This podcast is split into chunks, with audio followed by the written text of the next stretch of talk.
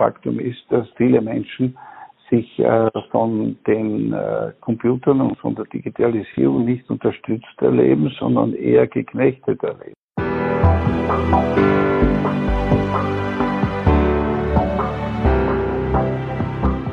Willkommen bei Breakfast Briefings, dem Management-Podcast von Business Circle. Erleben Sie Persönlichkeiten, die Sie inspirieren, bereichern und Ihr Fachwissen mit Ihnen teilen. Weil Wissen verbindet.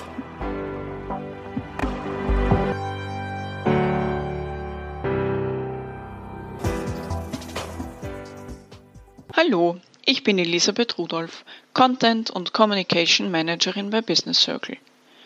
Professor Michael Lehofer ist ärztlicher Leiter des LKH Graz Südwest. Er ist Psychologe, Psychiater, Psychotherapeut sowie Führungskraft und Buchautor. Wir haben mit ihm über Veränderungsprozesse in Unternehmen gesprochen, welche Kultur es dafür braucht, warum manche Unternehmen an Veränderungen scheitern und warum die fortschreitende Digitalisierung manchmal sogar zur Belastung werden kann. Wir haben mit ihm auch darüber geplaudert, wie man Mitarbeiter authentisch führt, was es dazu braucht und wie man sich selbst am besten führt. Denn letztlich geht es ja um ein Miteinander und eine mutige Beziehungskultur und hier kann jeder Einzelne einen großen Beitrag leisten.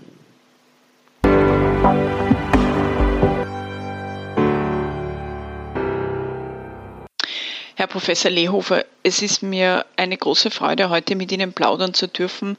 Äh, Im Moment ist ja Ihre Zeit doch eher sehr eingeschränkt, da Sie als ärztlicher Leiter eines Krankenhauses gerade zur Zeit besonders gefordert sind, mit extrem hoher Arbeitslast, viel Hektik, aber auch mit viel Unsicherheit.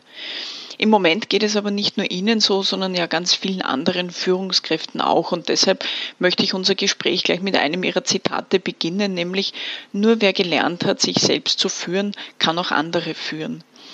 Welche Bedeutung hat dieses Zitat momentan, ähm, vor allem für Führungskräfte, aber auch natürlich für Unternehmen? Es ist aktueller denn je. Äh, ich sehe ja rundherum, welche Führungskräfte sich bewähren und welche sich weniger bewähren, die, die ihre Emotionen im Zaum halten können, die ihre Ängste nicht weitergeben, sondern Ruhe und Gelassenheit ausstrahlen, Entschiedenheit ausstrahlen. Die sind in Zeiten wie diesen gefragt und das ist doch ein Resultat einer Führungskompetenz von sich selbst. Wie, ja, das ist gerade in der Zeit natürlich äh, sehr wichtig, aber ganz generell, äh, wie erlangt man diese Führungskompetenz? Also was braucht es dazu? Ja, es ist ja so, äh, dass äh, es äh, zumindest in gebildeten und besser äh, ökonomisch gestellten Kreisen üblich ist, etwas für seinen Körper zu tun. die Fitness ist quasi ein ultimatives äh, Anliegen äh, von vielen Menschen.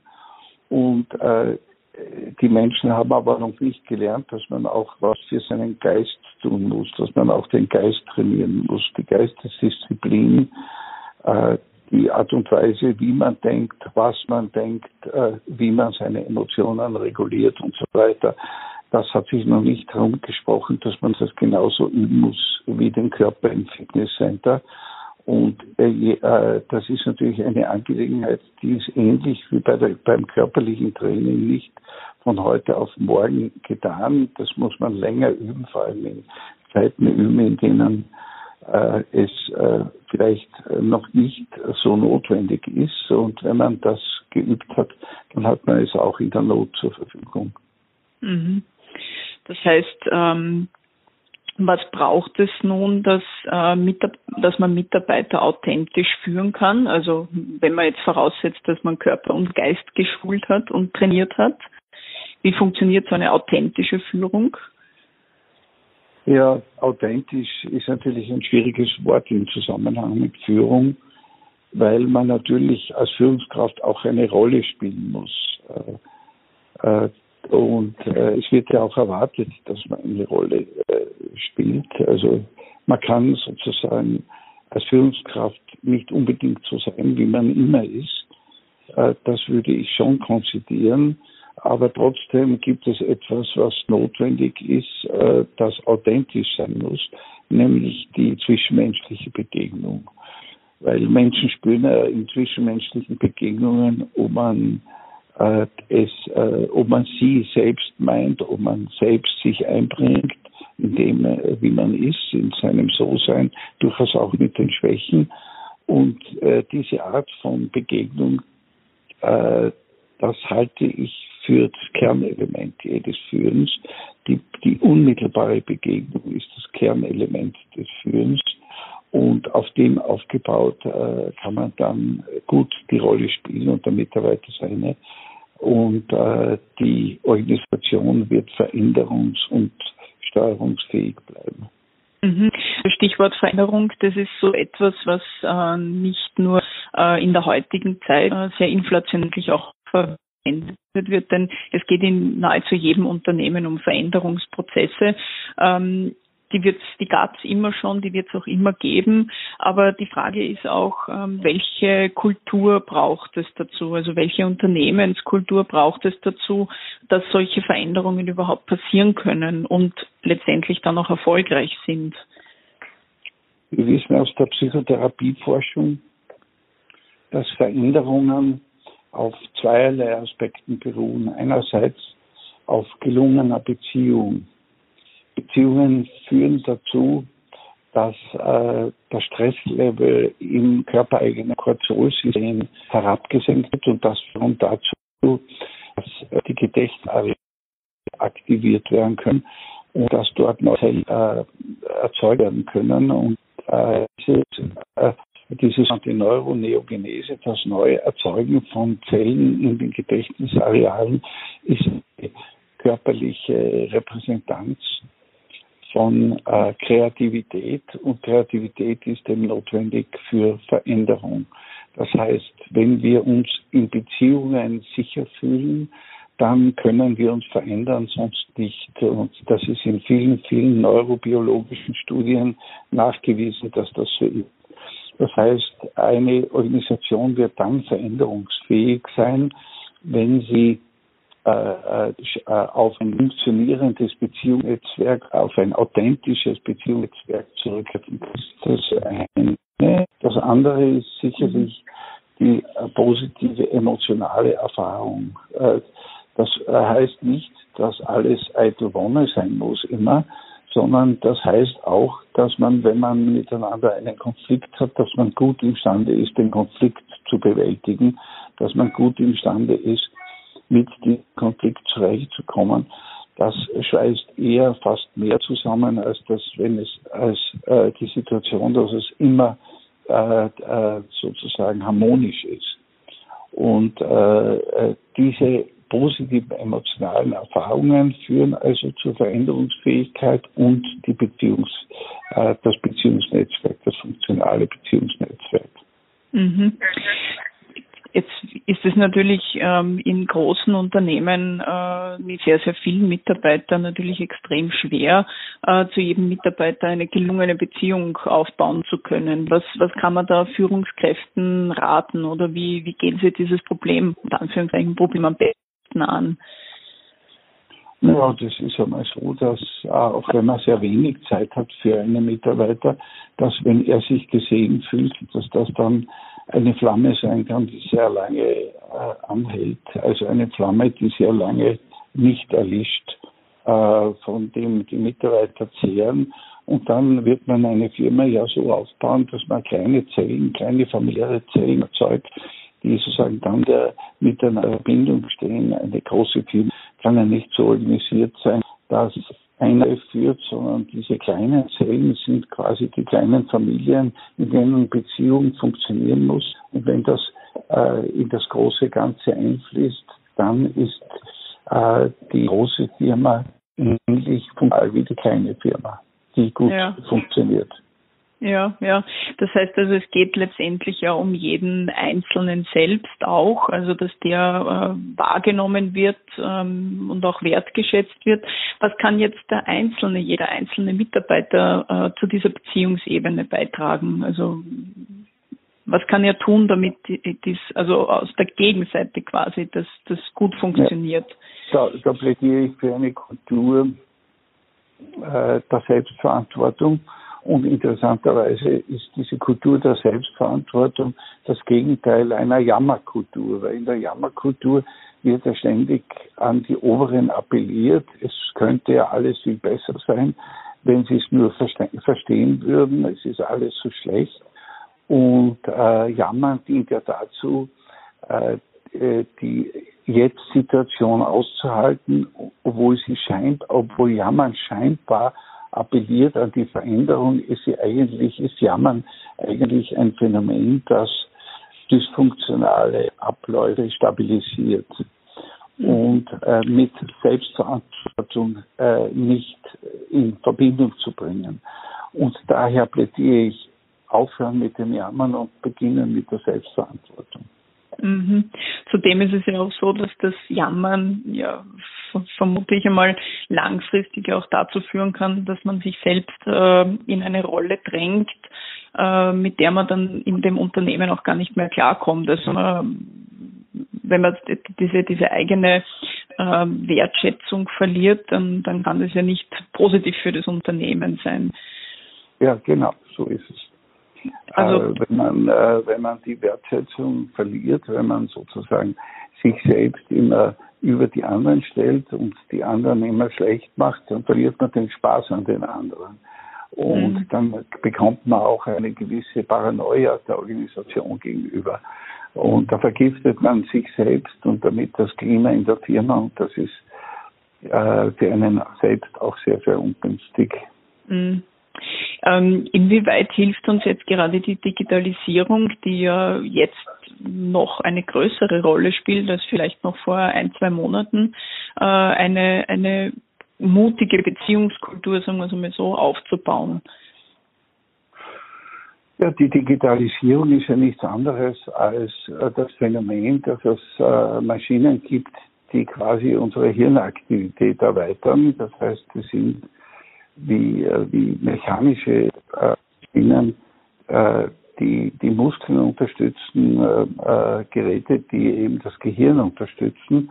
Und wir könnten unser Gehirn für äh, bessere und andere Tätigkeiten benutzen, wenn wir die Computertechnik dazu nutzen, einiges uns abzunehmen. Faktum ist, dass viele Menschen sich äh, von den äh, Computern und von der Digitalisierung nicht unterstützt erleben, sondern eher geknechtet erleben.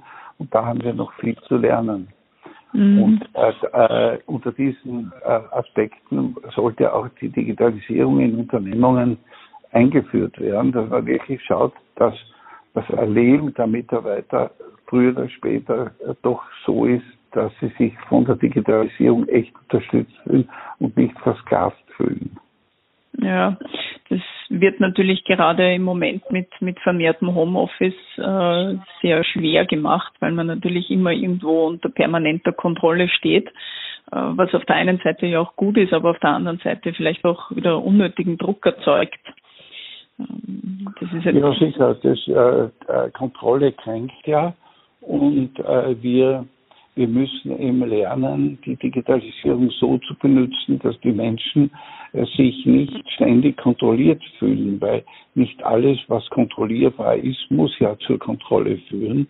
Und mhm. da braucht es natürlich eine große Disziplin der Firmen auch, äh, die, die Mitarbeiter auch dann nicht zu kontrollieren, wenn sie sie kontrollieren könnten dann werden die Mitarbeiter natürlich diese digitalen Instrumente auch gut nützen können und es wird zu gewissen Rationalisierungen im Sinne der Firma führen. Sonst mhm. wird es äh, äh, eine Kreativität erzeugen in den Mitarbeitern, äh, die Kontrolle doch zu umgehen und dann wird ein kleiner Machtkampf entstehen zwischen den kontrollierenden Firmenchefs und den sich nicht kontrollieren lassen wollenden Mitarbeitern. Und das äh, wird gerade nicht die Veränderungsfähigkeit, Kreativität und Selbstverantwortung von, äh, von in, in Unternehmungen verbessern. Mhm. Ja, ähm, ich möchte noch auf ein Thema eingehen, äh, das auch eines Ihrer großen Themen äh, ist, unter anderem auch in Ihrem Buch mit mir sein, wo Sie sich jetzt sehr intensiv auch mit der Selbstliebe beschäftigen. Ähm, Sie schreiben ja da auch Selbstliebe als Basis für Begegnung und äh, Beziehung. Äh, jetzt ganz salopp gefragt, haben wir zu wenig Selbstliebe? Ja, wir wir haben manchmal schon zu wenig Selbstliebe. Sonst hätten wir nicht so viele Beziehungsprobleme. Ich gehe nämlich aus, davon aus, dass äh, die Beziehungsprobleme in erster Linie auf einem Mangel von Selbstliebe, auf, auf einem Mangel von Selbstliebe beruhen. Und zwar insofern, dass wir von anderen das erwarten, was wir selbst nicht zu uns selbst zu geben imstande sind. Mhm das ist genau, also wenn man das äh, auf jemand anderen projiziert oder dann eben auch auf die Führungskraft äh, projiziert, dann wird es natürlich brenzlig, auch in dieser Beziehungskultur, die man ja dann pflegen sollte. Ähm, ist es nicht so, dass man auch, äh, dass jeder Einzelne hier nicht auch ein bisschen gefragt ist, immer wieder, so wie Sie vorher gesagt haben, aus dieser Jammerrolle und, und letztendlich auch Opferrolle herauszukommen und zu sagen, okay, ich leiste meinen Beitrag, aber dafür muss ich auch eine gewisse Veränderung in Kauf nehmen oder mich selbst verändern, weil letztendlich beginnt es ja bei einem selbst auch. Ja, es ist so, es ist eine Frage der Selbstwürdigung. Wenn man den Begriff der Würde betrachtet, so ist Würde etwas äh, dem Wesen nach zu behandeln. Also zum Beispiel ein Tier würdig zu behandeln, wäre ein Tier artgerecht zu halten. Und äh, äh, in ähnlicher Weise plädiere ich dafür, sich selbst artgerecht zu erhalten. Und äh, es ist ganz wichtig und notwendig, dass jeder Mitarbeiter in seiner Firma äh, von seinen Chefs und von, vom Unternehmen einfordert, dass er quasi gewürdigt wird. Und was Würde heißt, bestimmt jeder selbst. Und äh, gleichermaßen äh, ist, ist es aber so, dass die Unternehmungen auch einfordern können, als Arbeitgeber wirklich auch gewürdigt zu werden, in, auch in der Autorität gewürdigt zu werden von den Mitarbeitern. Und beides äh, ist äh, dann und wann nicht gegeben und das führt zu großen Problemen, die oft größer sind als das wirtschaftliche Umfeld. Mhm. Ja, Sie sind ja bei, bei Business Circle, äh, halten Sie ja auch Seminare äh, für Führungskulturen. Da geht es um, um agile, um einen agilen Führungsstil für sogenannte agile Unternehmen. Können Sie ganz kurz äh, umreißen, wo, wo da die Hauptinhalte sind und wo letztendlich auch der ähm, der Nutzen für die, für die Führungskräfte ist? Ja, die Agilität ist ja etwas, was in den letzten äh, Jahren ein sehr starkes Thema in äh, verschiedensten Firmen geworden ist, weil die Firmen bemerkt haben, dass äh, die Mitarbeiter eigentlich eine gewisse Lähmung aufweisen und dann hat man versucht, mit Systemen dann die Agilität einzuführen. Und ich habe persönlich die Erfahrung gemacht, dass beim genauen Hinschauen diese Programme meistens wirklich nicht funktionieren. Und mhm. aus meiner Sicht funktionieren sie deswegen nicht, weil äh, die Ursache der, äh, der äh, nicht vorhandenen Agilität nicht beseitigt wird. Die Ursache ist, dass durch die Steuerungsphänomene, die in heutigen Unternehmen äh, möglich sind, vor allem digital, digitaler Natur, die Mitarbeiter sich so kontrolliert fühlen, dass sie sich gelähmt fühlen. Mhm. Selbst äh, es braucht mehr an Selbstverantwortung, um Agilität zu erzeugen. Und das äh, ist ein Teil äh, dieses Workshops, äh, darüber zu sprechen, das zu analysieren und Wege aufzuzeigen, wie man Selbstverantwortung riskieren kann und trotzdem noch einen Überblick über die Vorgänge in der eigenen Firma hat. Mhm. Also es ist jede Führungskraft natürlich äh, nicht davon ausgenommen, noch dazu zu lernen und gerade auf dieser Führungsebene noch dazu zu lernen, jetzt nicht nur auf der auf der technischen oder auf der fachlichen Ebene, sondern eben auf dieser letztendlich emotionalen Ebene. Und das ist durchaus etwas, was man eher lernen kann. Ja, das kann man üben. Das muss man sogar üben, das muss man trainieren und äh, es gibt natürlich wie überall begabtere und weniger begabte, aber jeder hat da ein Potenzial, sich zu verbessern. Mhm. Wunderbar. Ähm, Herr Professor Lehofer, Sie sind ja äh, an einem an einem großen Grazer Krankenhaus äh, ärztlicher Leiter. Sie sind natürlich im Moment mit Situationen konfrontiert, die fast ans ja fast an die Grenzen der, der eigenen Belastbarkeit geht. Ähm, glauben Sie, dass wir in ähm, oder wie nehmen Sie das im Moment wahr? Ist es, findet so dieses, dieses ähm, virtuelle Zusammenrücken statt, weil körperlich ist es im Moment nicht möglich. Aber merken Sie, dass die, dass der Umgang äh, miteinander anders geworden ist? Ja, ich merke das eindeutig. Äh, die Menschen kommunizieren viel äh, mehr miteinander.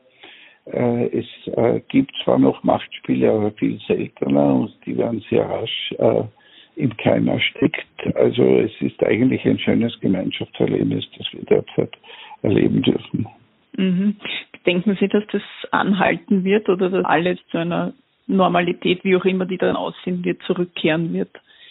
Ich glaube nicht, dass es anhalten wird, aber ich glaube, dass die Erfahrung doch äh, in uns gespeichert ist und dass die Welt trotz allem nicht die gleiche sein wird, die vorher war. Ähm, Herr Professor Lehofer, ich danke Ihnen sehr herzlich für Ihre Zeit und ich wünsche Ihnen alles erdenklich Gute für Ihre Aufgabe und ähm, ich freue mich, wenn wir einander, erstens einmal einander dann auch persönlich kennenlernen können und uns nicht nur auf äh, digitaler, sondern auch auf analoger Ebene dann begegnen können. Und für die Zwischenzeit wünsche ich Ihnen alles Gute und Gesundheit. Alles Gute auch Ihnen. Dankeschön.